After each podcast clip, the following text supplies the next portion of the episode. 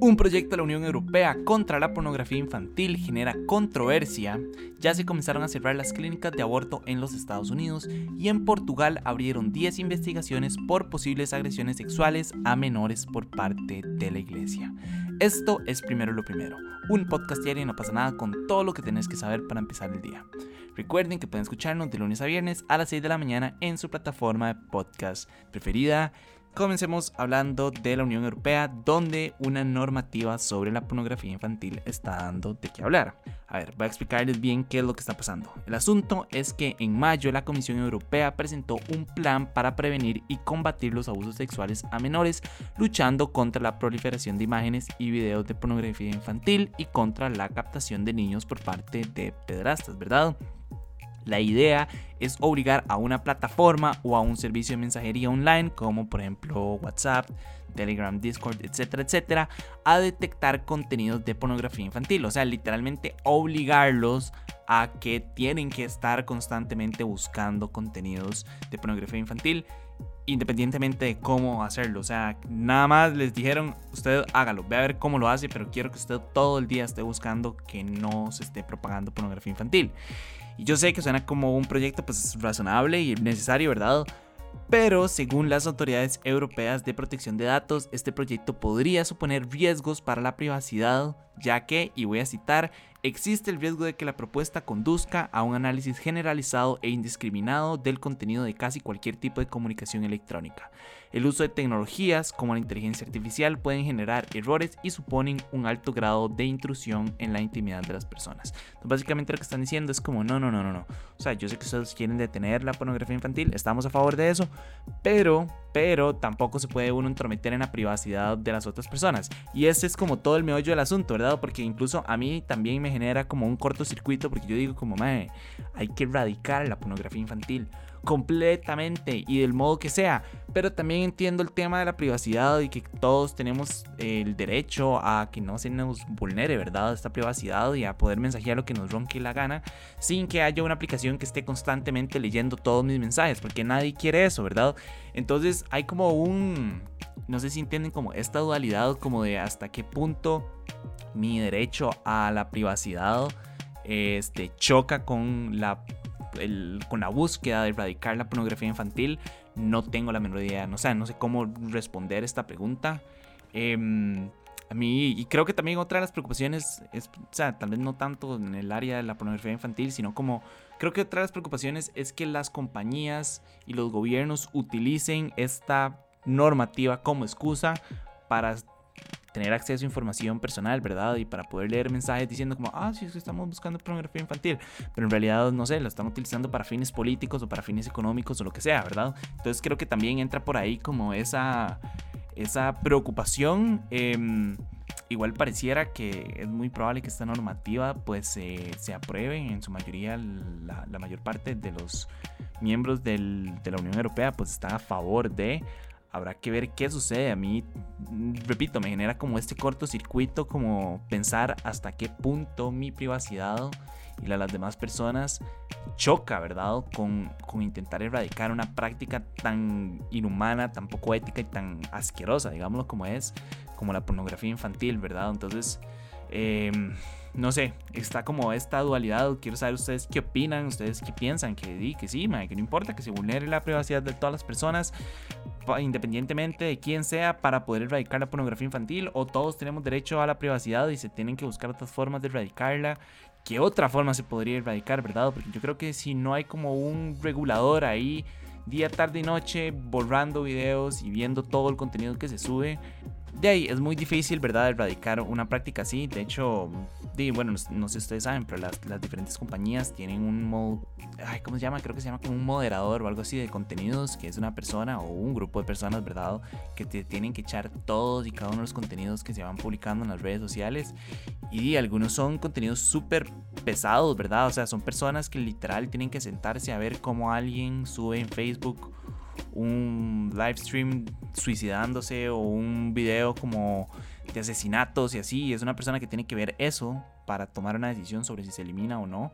Entonces también pienso como en esa, como en, ese lado humano y emocional y psicológico de las personas, como madre, qué pesado estar todo el día buscando pornografía infantil y tener que ver esos videos, o sea, no sé, o sea, hasta se me eriza la piel de nada más pensar como que uno tiene que ser ese brete, pero si, si uno no lo hace, ¿quién lo va a hacer, verdad? Entonces sí, hay como demasiadas aristas en el tema y, cada una es más, o sea, no cada una es más importante que la otra, cada una es igual de importante que la otra, ¿verdad? Entonces, no sé, quiero saber ustedes qué opinan sobre este proyecto, ¿les parece un proyecto sensato? ¿Les parece que es un proyecto necesario y que es razonable? ¿O creen que por el contrario hay que hacer ciertas modificaciones para no vulnerar la privacidad de las demás personas? Eh, pero bueno, en esa misma línea, la justicia portuguesa abrió 10 investigaciones sobre posibles agresiones sexuales en iglesia, porque no me sorprende que tenga que ver con la iglesia católica, ¿verdad? Pero bueno, todo esto salió luego de que una comisión independiente recabara 17 testimonios de presuntas víctimas que se le entregaron al Ministerio Público. De ese total, solo 3 se archivaron porque los hechos están prescritos o por falta de elementos de prueba. Acá quiero mencionar algo que me parece súper importante y es que desde enero esta comisión ha estado recogiendo 352 testimonios de presuntas víctimas, o sea, actualmente tienen 352, entonces todo apunta a que eventualmente podrían haber más investigaciones. Y ahora ya sé lo que están estar pensando, porque si se recabaron 17 testimonios, solo se abrieron 10 investigaciones, bueno, ya les dije que 3 se eliminaron y en general es porque estos testimonios incluyen a varias personas, o sea, como que eh, no sé, hay un testimonio que incluye a dos o tres personas, hay otro que incluye a dos personas y así, ¿verdad? Entonces, si ustedes empiezan a sumar el número de presuntas víctimas, pues son 10 o más, o todo pareciera, o todo sí, todo pareciera apuntar a que van a ser más, ¿verdad? Para tranquilidad de nadie, por allá salió Manuel Clemente, que es el más alto prelado de la iglesia portuguesa. Eh, bueno, por allá no, en realidad salió en abril y lo que dijo es como que la iglesia estaba dispuesta a reconocer los errores del pasado y a pedir perdón a las víctimas de violaciones sexuales. Él refutó las últimas acusaciones alegando que hay, y cito, numerosos errores en el relato de este doloroso caso denunciado en 1999 y recordó que el párroco que estaba involucrado en ese caso pues se le expulsó de la iglesia. ¿Y por qué esto no me asombra? Como con una mano piden perdón, ¿verdad? Y con la otra es como, ah, no, pero eso está mal. Esa persona no sabe qué fue lo que pasó realmente. Hay muchos errores. Él era un niño, entonces él no sabe cómo fue que sucedió la violación. Yo honestamente no entiendo cómo todavía existe una institución como la iglesia, ¿verdad? Que ha estado acusada una y otra y otra y otra vez por asuntos eh, sexuales, ¿verdad? Por abusos sexuales. Y se ha demostrado cientos de veces cuál es el modus operandi para, para cubrir a estos pedrazos, a estos asquerosos enfermos. Y aún así la gente es como, ah, sí, ellos son los salvadores de la humanidad. Yo voy a darles el diezmo y voy a darles dinero todas las semanas porque se lo merecen. Es como, me... O sea, honestamente en mi cabeza no, no entra cómo hay personas que apoyan esto. Y yo sé que también son temas separados, ¿verdad? El tema de la fe con el tema de la, de, la pedrastría y, de los abusos sexuales dentro de la iglesia, pero eso no quita que más, a fin de cuentas van de la mano, ¿verdad? Las personas estas que están eh, propagando la palabra de Cristo, también son los que esconden a los pedrastas, también son los que aprueban este tipo de cosas, o son los que en peor de los casos realizan los abusos sexuales. Entonces, eh, no sé, en mi cabeza no, no, no entra cómo si se le pide verdad justicia a los políticos y cómo se le pide que cuando alguien viola a un chiquito, ¿verdad? A esa persona sí hay que no sé, llevarla al último tribunal de la justicia y que cumpla, no sé, una condena perpetua, lo que sea, pero cuando es una iglesia nada más es como, ay, pobrecito, pero que Cristo me lo ayude. Y después y nada más salen como a aceptar estas disculpas. A, mí creo que no hay nada que me moleste más como la iglesia pidiendo perdón, porque creen que nada más con pedir perdón borran lo que pasó o toda esta historia que tienen desde la colonia, ¿verdad? Eh, y de la esclavitud y la ni siquiera la colonia, es que es muchísimo antes, ¿verdad? Todo el tema de la persecución eh, ideológica, em, el tema de la, de la persecución eh, por la orientación sexual. No sé, o sea, la iglesia ha sido tan caótica a lo largo de todos los años y desde su existencia, ¿verdad? Que de verdad mi cabeza no entra cómo todavía se le permite funcionar y cómo todavía hay personas que les creen y dicen como, ah, sí, no, es que Cristo les va a ayudar, entonces agarran a este padre que violó a un chiquito, lo mandan a un seminario o peor aún, lo desaparecen y lo mandan a México y listo. Tenemos un caso súper vívido, ¿verdad? Y súper reciente Y es el del caso del padre, ¿verdad? Mauricio Víquez, que se demostró que lo habían, que la iglesia le alertó que lo estaba buscando las autoridades y lo, y lo le permitieron perderse, ¿verdad? Hasta que, y por muy imbécil, pues subió una cosa en Facebook y redes sociales. No sé si fue en Facebook específicamente, pero sí me acuerdo que fue una red social. Y pues así fue como lograron capturarlo y condenarlo a 20 años de cárcel por el abuso de, de, de, menores. Entonces, es como, madre, ¿cómo tenemos tantos casos en Costa Rica demostrados y tan recientes, repito, ¿no? Entre comillas, y la gente igual aún así no, no lo olvida o los perdonan. Eso, eso es lo que yo no entiendo, cómo la gente acepta estas disculpas. Eh, lo mismo pasa con, no sé, ¿verdad? Cuando se dio todo el tema de la, de la persecución por ideológica y la el papanazi, ¿verdad? Y toda esta vara y fue como, ah, sí, o bueno, tal vez un caso incluso más reciente y más eh, impactante, ¿verdad? Todas estas. Me cago en ese camión, O tal vez un caso muchísimo más reciente y más impactante son las, las, las tumbas estas sin marcar en Canadá y en el resto del mundo. Y lo único que dijeron fue como. Sí, mil disculpas por lo que pasó. Y fue como, más ustedes dejaron morir a un montón de chiquitos de hambre y los intentaron cambiar su ideología y les hicieron, los obligaron a perder su cultura y su identidad indígena nada más para cumplir con sus ideales de lo que es un ser humano blanco, europeo y católico, ¿verdad?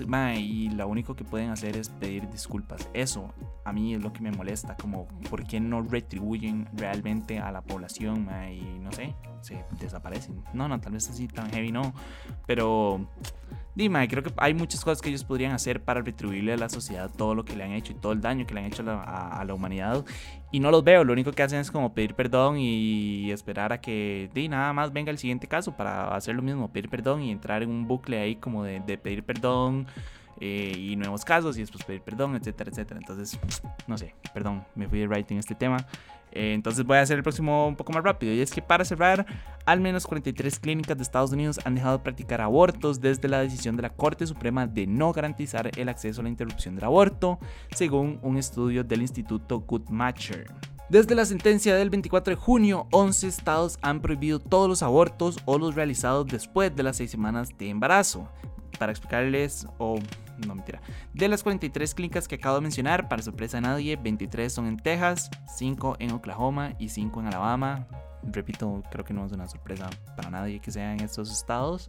Eh, pero bueno, en realidad se espera que la mitad de los estados, especialmente en los conservadores del sur y el centro de los Estados Unidos, se prohíbe el aborto. Esto es todo un tema, creo que ya lo he mencionado varias veces, no siento que haya o sea, no entiendo por qué hay personas que creen que tienen el derecho a opinar sobre el cuerpo de las personas y a decidir sobre su cuerpo y sobre sus decisiones, ¿verdad? Eh, pero sí, no quiero hundar mucho en este tema porque ya me fui right en el otro tema. Entonces nada más quería como contarles esta noticia y que lastimosamente pareciera que los Estados Unidos cada vez se está echando más para atrás en vez de convertirse en este ejemplo a seguir que ellos tanto desean ser y que no sé, no lo empujan con todas las películas de Hollywood.